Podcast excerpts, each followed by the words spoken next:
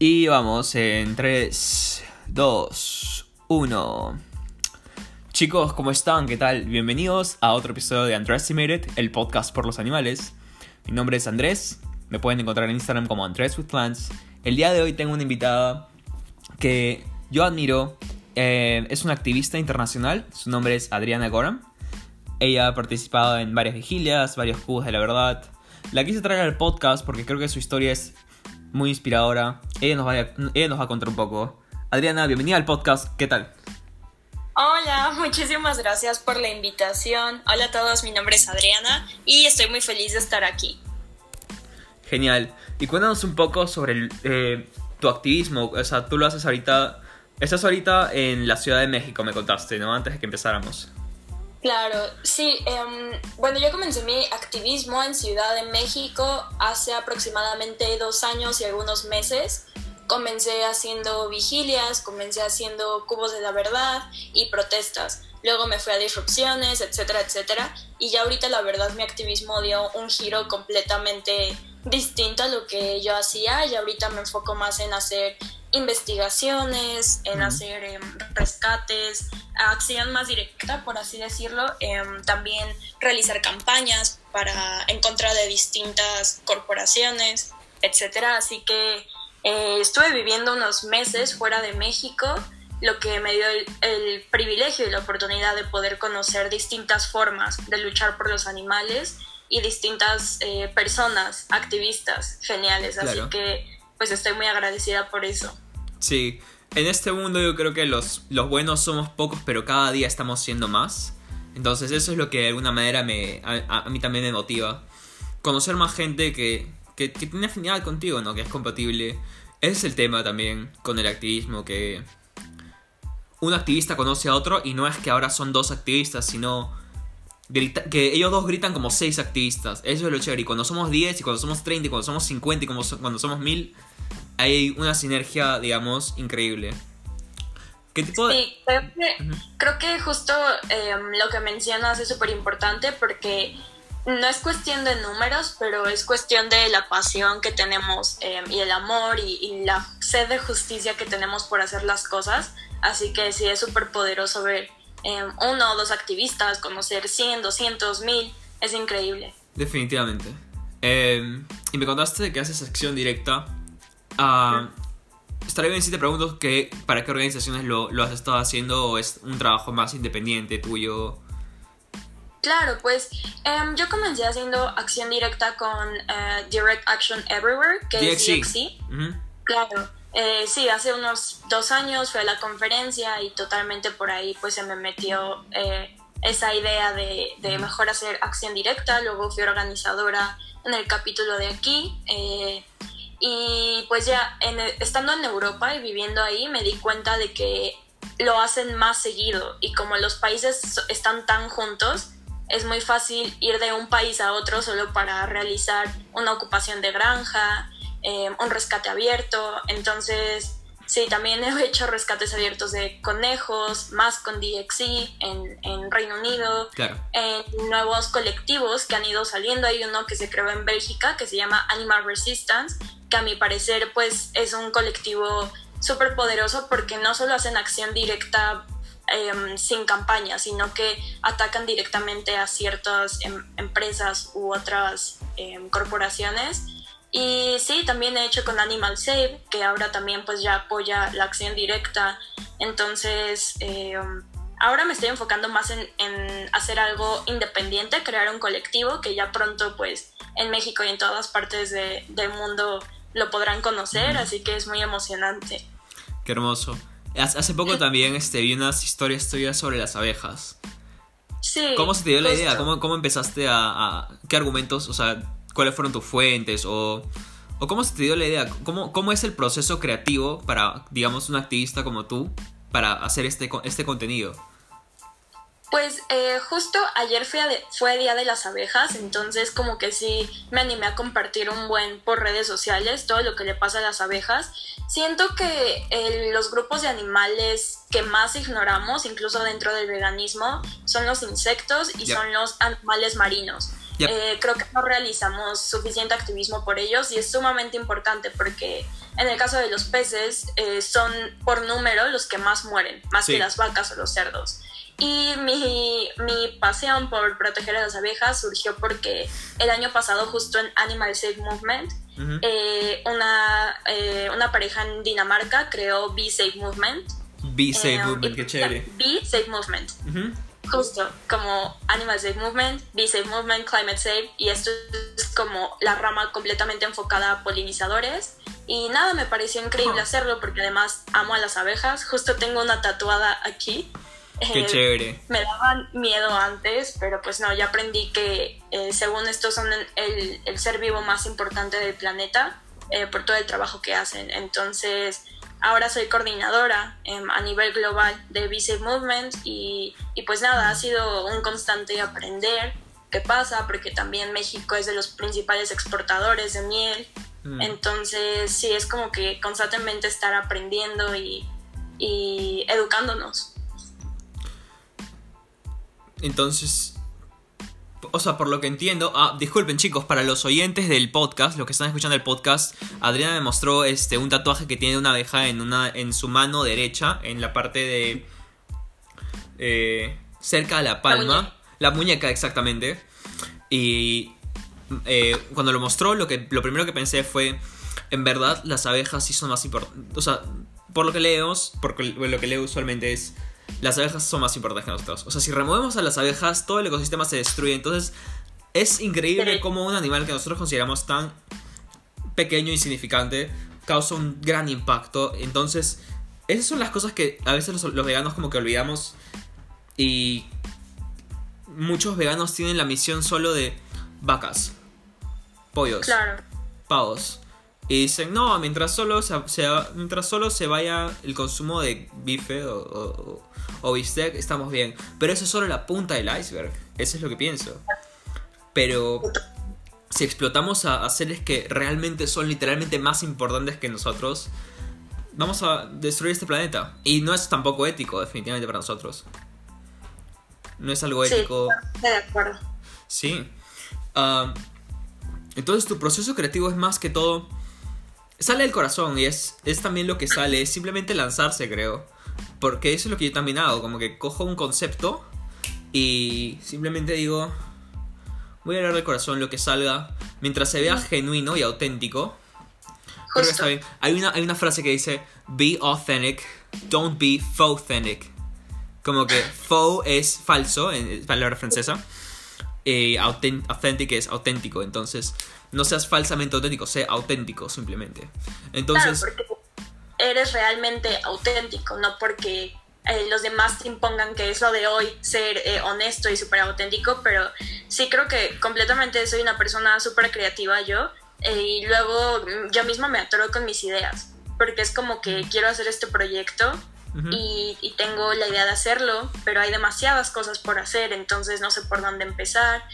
justo ahorita voy comenzando un proyecto de, de YouTube, un canal de YouTube y es por los derechos de los animales, pero bueno, como mencionamos antes de que comenzara el podcast, yo también me considero una activista interseccional, entonces no solo quiero que sea de los derechos de los animales, sino de, feminismo, de otros temas de justicia social, porque al final es lo mismo, es una cadenita, ¿no?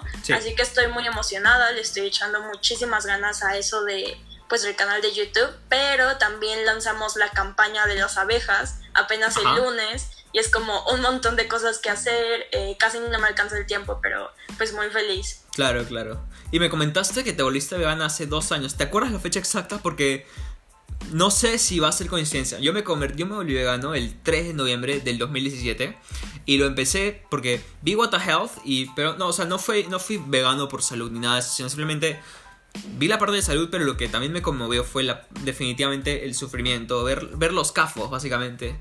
CAFOS, para los que eh, no son familiares con esa, con, esa terminología, CAFO es ah, los lugares donde amasan a las vacas, a los, digamos, a los animales de granja. Este, y yo lo vi, yo vi eso y dije, en verdad es demasiado sencillo hacerlo. Y en, términos prácticos hacía todo lo que un vegano hacía, pero un mes después recién como que de explorar, dije como, es hora, o sea, no me, no me cuesta nada solo cambiar este engranaje y decir, ok, soy vegano, soy radical, soy extremo. Tome, ve, mírenme mundo, soy una realidad. Es como que dije, atáquenme, no me importa ya. O sea, simplemente ese es el cambio radical que, que, uno quiere buscar y que en realidad no es difícil. ¿no? pero digamos que ahora que lo pienso y, y, me escucho, no es un cambio radical, es simplemente un cambio justo. No estoy iniciando una revolución. Sí, completamente. Justo creo que los humanos vemos lo radical como algo malo, pero sinceramente la palabra radical quiere decir desde la raíz. Y no mm. creo que haya algo más hermoso que, que hacer algo por, por justicia o, lo que tú sea que creas que es radical desde la raíz y atacar el problema desde la raíz. Y sí, o sea, que no hay que verlo como algo malo, o sea, no debería de haber términos medios en, en cuanto a justicia, o sea, debería de ser un extremo o el otro, la verdad. Y, y, es algo que pues yo también antes me molestaba, ¿no? Que escuchaba como de, ah, veganos radicales o activistas radicales y esto pero no, en realidad es lo que debe de ser, de ley. Y justo yo, yo me hice vegana hace cuatro años y activista hace dos. Entonces, em, sí, ya ha ido, pues ya son cuatro años, pienso, pero me considero como que eh, realmente comencé a servirle a los animales cuando me hice activista. Porque simplemente cuando me hice vegana es lo que todos deberíamos de hacer de base. No les estamos haciendo ningún favor a los animales. Cuando nos hagamos activistas, ahí sí que les estamos haciendo, no un favor, pero ahí sí estamos ayudando a que, a que ellos sean libres o, que esto acabe, toda esta matanza de animales y explotación. Así que, pues, este año cumple cuatro de vegana, justo el primero de junio, eh, porque vi Earthlings que la narra Joaquín Phoenix. Yep, yep. Y, sí, ha sido un viaje súper, súper loco, pero pues obviamente yo, creo que es la mejor decisión de mi vida. Oye, ¿sabes qué? Es súper curioso lo que mencionaste de, que de verdad sentiste que servías a los animales cuando te volviste activista, porque ayer yo hice unas historias y, y tuve un montón de ataque, entré en una pelea con algunos de mis followers followers que dicen que te siguen, pero al final te odian. Pero, en fin, el punto es que hice esas historias y, y yo dije, pucha, ¿sabes qué? Creo que la definición de vegano tradicional no, no estoy tan de acuerdo con, con esa, porque la que nos repiten siempre en los talleres de activismo es principio ético que busca reducir en, la medida de lo posible y práctico la, la, explotación animal, sea bla, bla, bla, bla, Pero eso es como da la posibilidad de que alguien diga, puede serlo y guárdatelo. ¿Me entiendes? En cambio, si de verdad quieres evitar la explotación, creo que lo, lo que debería hacer en la medida de lo posible y práctico es, es el activismo. ¿Me entiendes? O sea, yo sé que hay un punto medio entre, uh, no sé, literalmente atarme, atarme un árbol y este, que una grúa me, me atropelle y me mate, versus no decir nada y estar calladito. ¿Me entiendes? Entonces hay un punto hay un punto gris entre eso que me dice, en la medida de lo posible voy a influenciar a otros a ser así. Y no solamente es con activismo, yendo a cubos o haciendo outreach, sino trasladando el principio ético a otros aspectos, ¿no? Porque siendo vegano lo que hacemos es desafiamos la asunción de opresión que existe en el sistema. Y la opresión no es más que decir unas vidas valen más que otras o alguien tiene más derecho que vivir que otro. Cuando debería ser todo igual, todos tenemos el mismo derecho de vivir en lo que respecta a seres sintientes, ¿no? Entonces, pienso que, o sea, dije, dije todo eso, dije todo, lo, dije todo lo que te acabo de decir y la, gente, y la gente está como que poniendo sus barreras diciéndome, no seas interseccional, el interseccionalismo es malo porque lo que pasa es que al final es que tú crees tú metes problemas humanos y le quitas protagonismo a los animales y yo pienso, no creo que esa etiqueta me, me, me, identifique.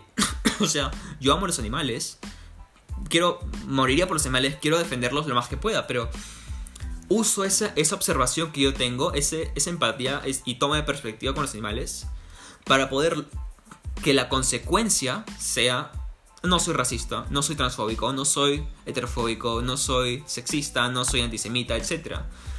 Y eso no significa que, que esté quitándole protagonismo a los animales. O sea, la causa por la que soy vegano es por los animales, no porque, no, no, por- no porque quiera no ser racista o no ser, no ser transfóbico. Es que justo creo que las personas cuando, es, em, cuando escuchan a, a los eh, activistas que, que luchan por liberación total y no solo por liberación de los animales no humanos, es que automáticamente les vamos a quitar el foco. Y no, o sea, la verdad es que en una marcha feminista a lo que vamos es por las mujeres. Sin embargo, todos los veganos, algo que me parece ridículo es que le piden a las feministas que entonces siempre lleven un cartel de, de cerdas, de vacas eh, y de cualquier otro animal que sea hembra, lo cual yo hago. Pero entonces tú, ¿por qué si quieres que las feministas muestren un cartel de las vacas y de las cerdas? Pero tú dices que en una marcha por los derechos de los animales y en general en el movimiento de los derechos de los animales Mm. no tenemos que mencionar eh, opresión humana. Y la verdad es que es una cadena. O sea, no se puede ir el especismo si no se va el racismo, si no se va la transfobia, si no se va el, el sexismo, si no se va el clasismo, etc, etc. O sea, todo debe de ir de la mano. Y en verdad, ahorita lo que estamos viendo mucho y por lo cual yo sinceramente también me cuestioné el término vegano, porque cada quien le da el significado que quiere. Y ahorita lo que estamos teniendo es una ola de veganismo blanqueado capitalista. Y Ya. eso no es liberación animal.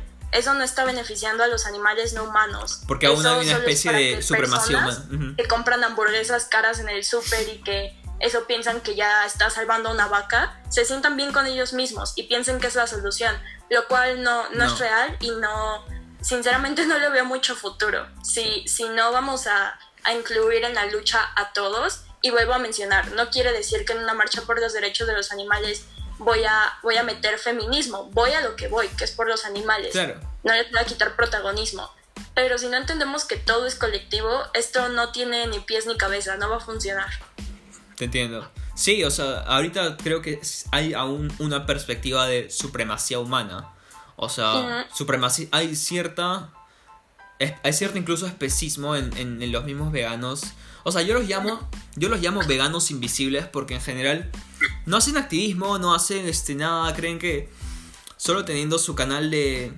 de, de cocina manten- y ten- manteniéndose callados. Van a como que hacer algo. Entiendo, puede que tengas un activismo en eso, ¿me entiendes? Pero tienes que hacer que tu voz se escuche, tienes que tienes que ser realmente tomarlo como un principio universal y Mm. tomarlo no como una especie de tendencia o estilo de vida, sino como lo que te decía antes del podcast, antes de que empecemos, te dije, yo quiero que ser vegano sea, sea un equivalente a, a la honestidad. Que el adjetivo vegano sea algo que supere el test del tiempo. Que alguien pueda usar la palabra honesto para siempre. Que la honest- la- como la honestidad siempre es un valor que nunca va a pasar de moda. Ser vegano quiero que nunca pase de moda. Sí, completamente. am, creo que, no sé, lo he visto más en Latinoamérica. Siento que sí tenemos muy bien definido eh, lo que significa el veganismo. Y en otros países, ahora que pues no estuve viviendo en México, me di cuenta de que en realidad es justo más capitalista y por esa misma razón están ocultando la palabra veganismo. De Sí. hecho, ya hay muchísimos activistas que no se identifican como veganos, o sea, no se ponen esa etiqueta porque dicen que el veganismo pues está blanqueado, que es solo de capitalismo, de productos y de Sí. tu dieta, lo cual entiendo porque viviendo en diferentes países me di cuenta de que realmente la gente dice, ah, soy vegano y están utilizando zapatos de, de piel de vaca o, o siguen yendo a, a circos, etc. Entonces es como que eh, creo que sí debe de haber un, eh, no sé, debe de haber como una actualización de la Sí. palabra y al mismo tiempo yo por eso prefiero llamarme como activista por la liberación animal. Porque liberación animal que es liberación para todos, no solo para los animales no humanos, sino pues también para los humanos eh, y toda la tierra en general, que también es otro, pues es otro tema. Hay, hay veganos que, que justo dicen que no debemos de ser interseccionales y que no hay que meter cuestiones del clima, pero creo que a esas personas se les olvida que mientras el clima se está viendo afectado y si hay problemas en el medio ambiente, eso se lleva a los animales. Y los veganos parece que siempre se olvidan de, de los animales em, de los animales salvajes que viven en los bosques, que viven en los océanos, porque dicen, no, no, no, no hay que meter la temática de clima solo por los animales, y entiendo que es, o sea, no te vas a hacer vegano por el clima, pero entiende que también tenemos que luchar por el clima, por los animales, porque ellos viven ahí, viven en el medio ambiente. Entonces, eh, sí, o sea, siento que cada quien lo suyo, tú decides por qué clase de activismo haces, pero eh, también eh, a mí algo que me encanta es siempre estar abierta como a otras opiniones y seguirme informando siempre, siempre y educándome porque nosotros, o sea, seguimos reproduciendo violencias especistas aunque seamos veganos, no quiere decir que, ya no somos especistas. Es como, como cuando en el feminismo constantemente te estás deconstruyendo como mujer incluso, o, lo que sea que con lo que te identifiques. O sea, no es como que ya llegaste al, último punto y, ya eres perfecta y no eres especista ni sexista, etc. Pero pues sí como reconocer eso, que tenemos que seguir haciendo un trabajo por, por todos. De hecho, es al final todo se resume en que la causa, la causa de nuestra lucha, de nuestro cambio social, es por los animales. Claro. Ese es el punto. Y yo también concuerdo totalmente contigo. Creo que deberíamos repensar la definición de veganismo, porque creo que ya está muy anticuado, o sea, tiene 30 años ya. En verdad, y creo que, ¿sabes? Esto me hace pensar que incluso somos manipulados en el problema tanto como en la solución. ¿Sabes por qué? El otro día estaba viendo esta, este documental que se llama La guía, del la guía pervertida de la ideología, donde estaba mi filósofo favorito, Slavoj Zizek.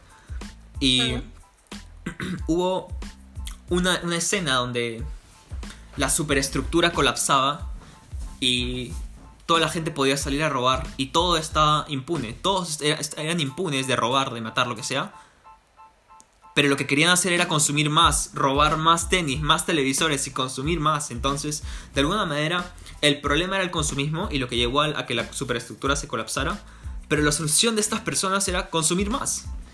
Entonces, es un tema de, diseño, en mi opinión, que se han diseñado las cosas para que los productos animales o derivados animales sean más accesibles, entre comillas, o más baratos, o estén justo ahí, o, estén más cerca de, ti y te programen para que te guste eso, ¿no? Pero creo que el, mi punto es que como veganos tenemos incluso la responsabilidad de cuestionar lo que es el veganismo y, y actualizarlo. Es completamente, sí. No creo que el veganismo sea la respuesta, sino el antiespecismo. Porque justo no hay una mm. palabra para para la gente que no es racista. No hay una palabra para la gente, bueno, el feminismo existe, ¿no? Pero pues también justo, o sea, en el feminismo constantemente nos estamos replanteando lo que es, porque ahora pues con, con la nueva ola y con las personas que constantemente se dicen feministas y, y no que no realmente no lo sean, pero que justo les falta como seguir em, actualizándose y todo esto, eh, sí, o sea, creo que nunca vamos a ganar nada creyendo que ya lo sabemos todo es un trabajo de, estar aprendiendo siempre y justo acabo de subir un video a mi canal de YouTube en el que hablo acerca de, activismo, porque mucha gente me, preguntó, yo dejé una dinámica hace meses, como que me pusieran sus preguntas más, más básicas acerca de activismo por los derechos de los animales. Claro. Y yo ahorita lo tuve que dividir por, por episodios, básicamente, porque hay tantas cosas que hablar de activismo que, que si interseccionalidad, que cómo empezar, que si eres joven, cómo empezar a hacerlo. Porque claro, yo, yo tenía 16 años, casi 17, cuando comencé a hacer activismo. Y de allá para acá, o sea, es mi adolescencia, como que ya cambié toda la perspectiva que tengo. Y yo creo que antes se hubiera dicho como, no, el interseccionalismo no, y si lo llega a pensar y colaborar con grupos que no tienen una visión de liberación total. Así que pues sí, les invito a que lo vean si quieren. Ahí voy a seguir haciendo más episodios porque podríamos estar hablando de esto de 10 horas al día. Este podcast se puede extender por 10 horas posiblemente porque creo que tienes una visión muy hermosa del veganismo. Em, y, y me gusta ver veganos así, me gusta pensar que, que se vea así. El, el, el último episodio que hice fue con Paul Bashir y le pregunté, oye, ¿deberíamos dejar de llamarnos veganos y llamarnos animalistas o algo así. Y me dijo, no, lo que tenemos que hacer es denormalizar vegetarianismo, flexitarianismo y todas estas idioteces que se están creando porque la gente piensa que los veganos son vegetarianos 2.0 y no, no, o sea, yo no me quitaría la, la, etiqueta de vegano, me gusta esa etiqueta, pero eh, creo que tú traes un buen punto, como que hay que también ser anti-especista. Claro, porque al final el veganismo eh, es una etiqueta que, como ya dijiste, a mí también me gusta, no te lo voy a negar. Es como que te hace sentirte parte de una comunidad, pero pues al final no, no está, o sea, la simple palabra no beneficia a los animales. Lo que beneficia a los animales son los hechos. Y yo creo que el ser antiespecista ya va un poco más que, o sea, de la parte del activismo y no de tus em, no de tus decisiones del día a día como dejar de consumir animales dejar de explotarlos dejar de vestirlos eh, tu mentalidad el cambio que da.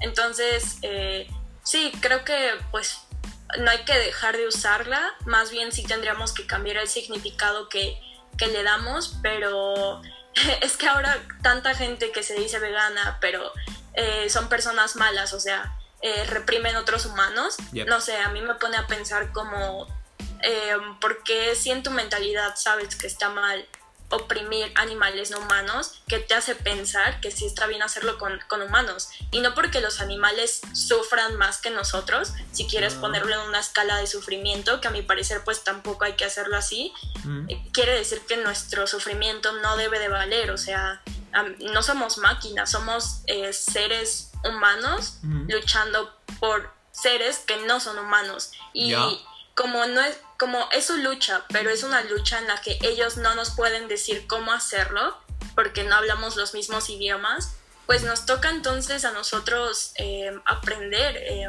cómo nos gustaría que los animales nos, nos vieran, eh, si lo que estamos haciendo está bien.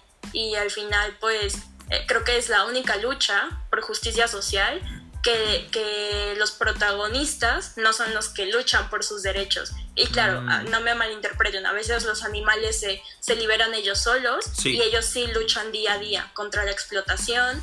Eh, algunos se pueden liberar de las prisiones, eh, de granjas, mataderos, etcétera, pero digamos que el grupo que los representa son los humanos, pero luego con cada cosa que dicen los humanos veganes, em, es como que sí, o sea, lo que están haciendo es que se alejen personas, eh, no sé, de personas de, de, de diferentes razas, eh, de diferentes géneros, porque piensan que, que la lucha por la liberación animal, por los derechos animales, no es incluyente.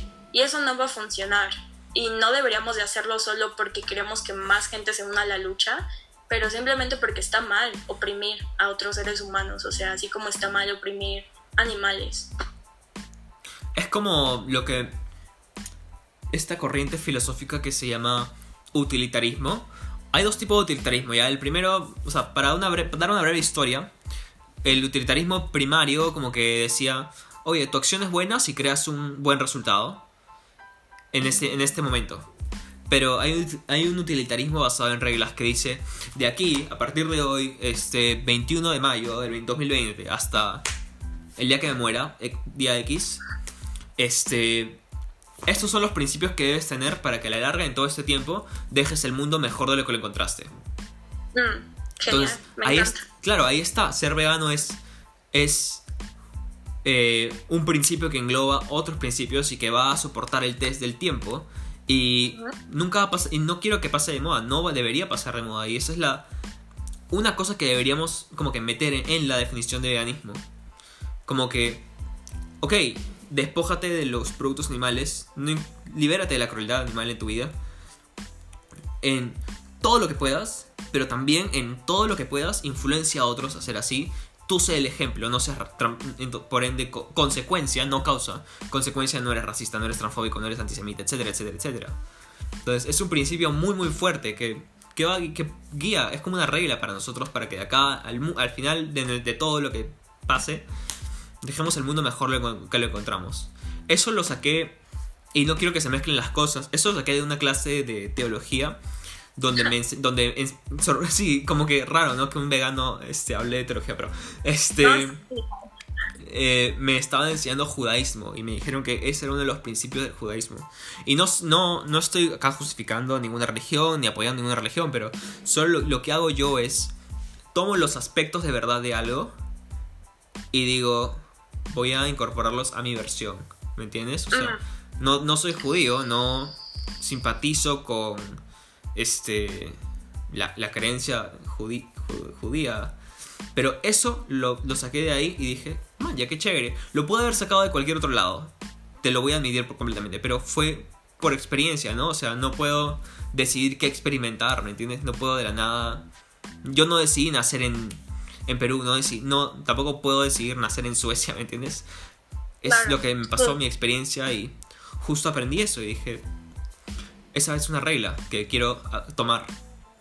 Sí, justo creo que todos tenemos privilegios diferentes y por ende nuestro viaje y experiencia va a ser diferente porque eh, si te tocó nacer de cierto género o de cierta raza, pues ya hay, hay ciertos privilegios. Y luego en cuanto a lo de la religión, sí, o sea, yo tampoco soy partidaria de, de ninguna en particular. Eh, eh, yo respeto lo que respete a los demás y sí coincido en que hay algunas... Em, hay algunos pensamientos de ciertas religiones que son salvables en cuanto a las cosas que dicen. Yo sinceramente creo que eh, todas las religiones parten de lo mismo y que es el mismo mensaje, pero distorsionado.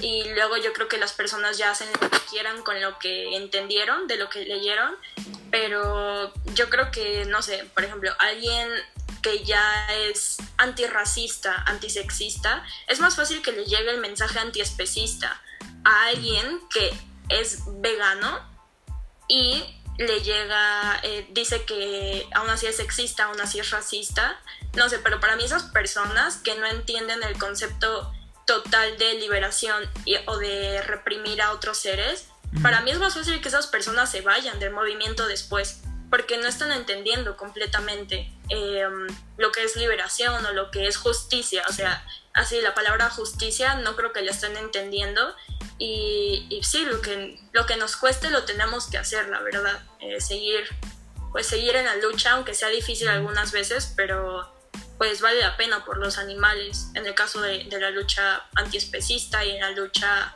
pues eh, feminista, antirracista, pues por los demás seres que también sufren. Todos sufrimos en este mundo, pero hay que hacer algo por ello. Sí, o sea, para mí un vegano es alguien que realmente es consistente con su compás ético.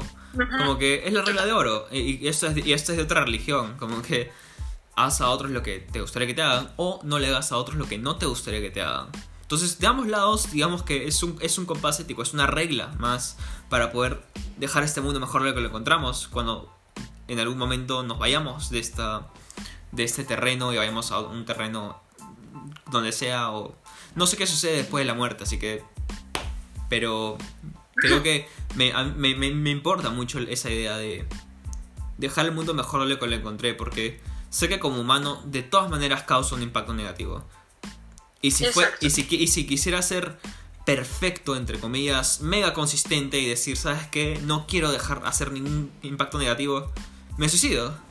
O sea, como, como, es, como ese, ese, ese, debate que tuvo Paul Bashir con Frank Tufano, esa vez eh, le preguntaron como que, pero las plantas también sienten, o, o con tu polo estás este, alimentando una industria mala. Le, tú le dices como que, si quisiéramos causar el cero daño, me mataría.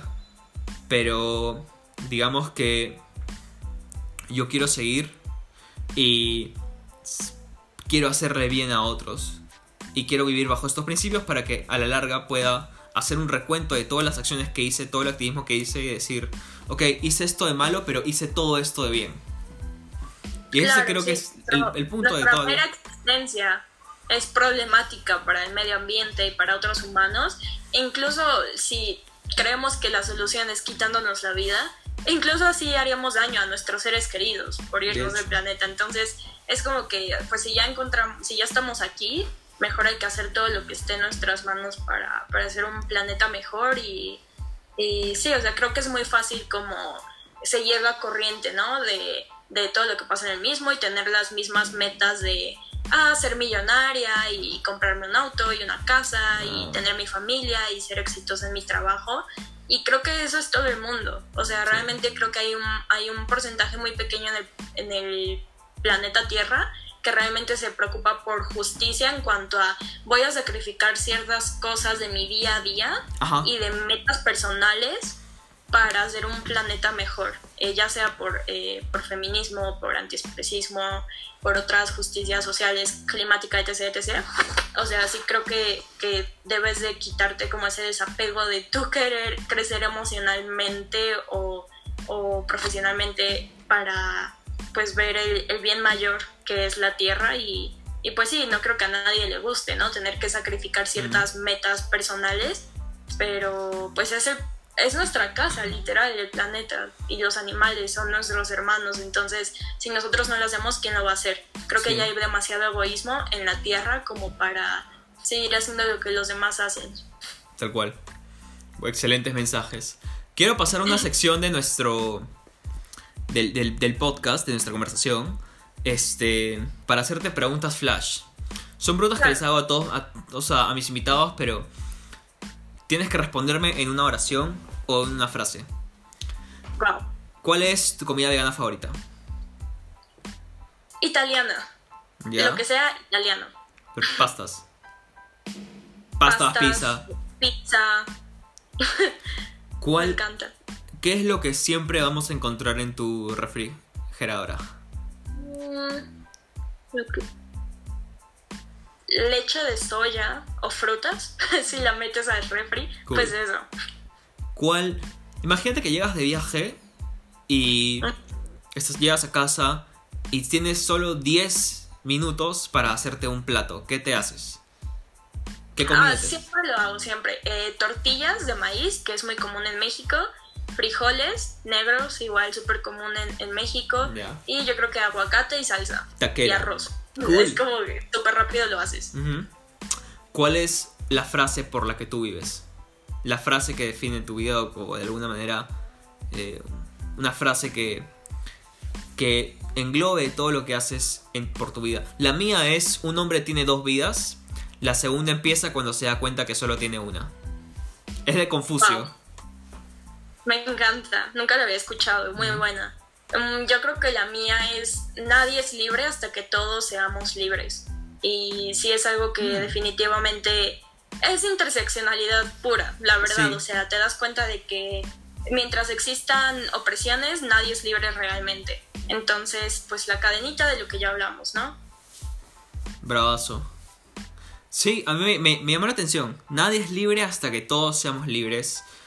Sí. tiene mucha, mucha validez. ¿Sabes por qué? Incluso porque yo pienso que la frase uno es tan fuerte como su eslabón más débil tiene mucha Mm. validez también porque este mundo realmente se refleja en el ser más débil y si podemos hacer que es que con todo el bienestar que hacemos ese ser más, de- ese ser más débil tenga un, un estándar de vida mejor creo que hemos hecho progreso. Y hemos hecho algo bueno. Sí, Esa- y justo creo que la palabra débil eh, la cambiaría también por el menos privilegiado, privilegiado sí. o el más oprimido, aunque no haya una escala de opresión tan así eh, hecha, pero pues sí, creo que completamente esa frase... o menos afortunado sí sí, si diario nos repetimos, nuestra vida cambiaría y las acciones que tomamos eh, influenciado por esas frases, pues serían muy diferentes a lo que hacemos ahora en nuestro día a día. Claro, es cierto.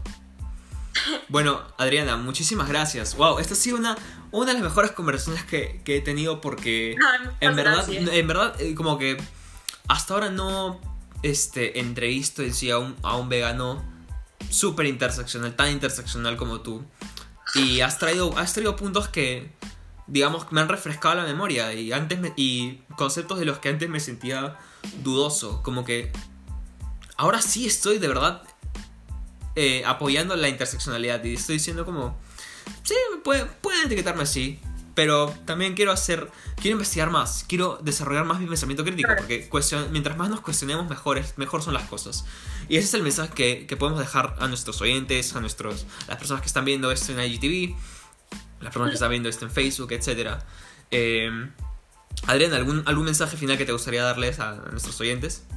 Eh, pues muchas gracias por invitarme. Eh, fue un honor estar aquí. Qué, qué, bueno que tengamos estos espacios para discutir de diferentes cosas. Gracias a todos por, por oír esto, por compartir eh, cualquier cosa. Pues mis redes sociales siempre subo de esta temática como de interseccionalidad, eh, derechos animales, feminismo, etc. estoy como Adriana Goram. Y pues sí, sigamos educándonos, aprendiendo nunca hay que dar nada por hecho. Creo que todos tenemos la capacidad de, mejorar, también de equivocarnos, entonces siempre hay que, hay que ser mejores humanos para todo el planeta, otros humanos y los animales. Adriana Goram, señoras y señores, señores y señores, lo que sea. Pero, chicos, muchas gracias Adriana por participar en el podcast. Y chicos, nos vemos en el siguiente episodio de Underestimated el podcast por los animales. Nos vamos.